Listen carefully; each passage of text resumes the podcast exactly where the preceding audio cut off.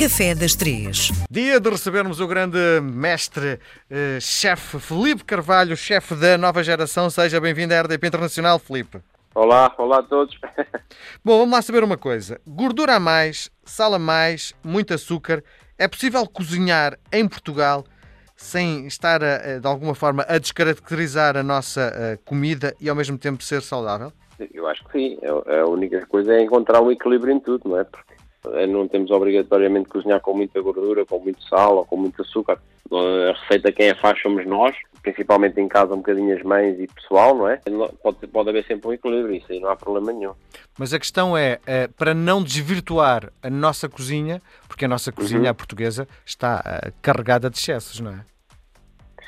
Ah, mas também pode ser uma cozinha equilibrada, porque quer dizer, nós podemos fazer um, uma boa feijoada, não é? E na feijoada podemos reduzir a quantidade de azeite que pomos, podemos reduzir a quantidade de sal que pomos, não é? Não tem que ser uma coisa sempre muito carregada e muito condimentada, pode ser sempre equilibrada sem desvirtuar o que é a receita original. Muito bem.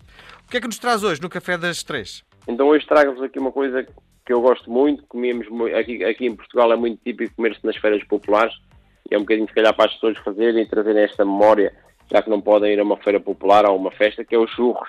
Hum, não sei se conhece. Sim, sim, claro. Claro. Eu adoro churros com, quando fazem um buraquinho e mete-se ao doce de leite. Bem, isso é extraordinário. Sim, sim, Mas é uma bomba, já que estamos a falar de gordura, é uma bomba, não é? É um bocadinho, também não é para comer todos os dias, não é? é para comer de vez em quando. Sim, eu, eu ainda por cima não tenho vesícula, uh, Filipe, imagina, não é? Então tem que comer só o meio, só pode meio. comer meio. Isso, isso. Bom, e é fácil de fazer, não é? Porque aquilo é basicamente uma massa, não é? É, aquilo é. Você, a gente normalmente mete num tacho água, um bocadinho de sal, um bocadinho de açúcar, junta também um bocadinho de manteiga. Quando levanta a fervura, envolvemos a farinha, deixamos cozer quase a fazer uma massa ali no fundo do tacho até começar a descolar.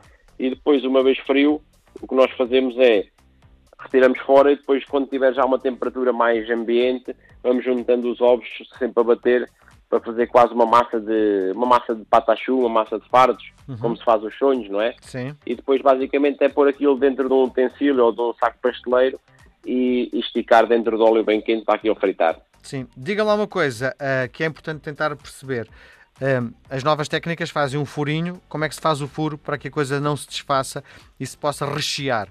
Normalmente isso faz através de uma máquina própria, não é? Que a gente recheia a máquina e a máquina, quando fazemos forças, automaticamente tem um tubinho no meio que só, a, a massa sai pelas bordas. Uhum. E quando entra dentro do óleo quente, aquilo fica com o buraquinho no centro.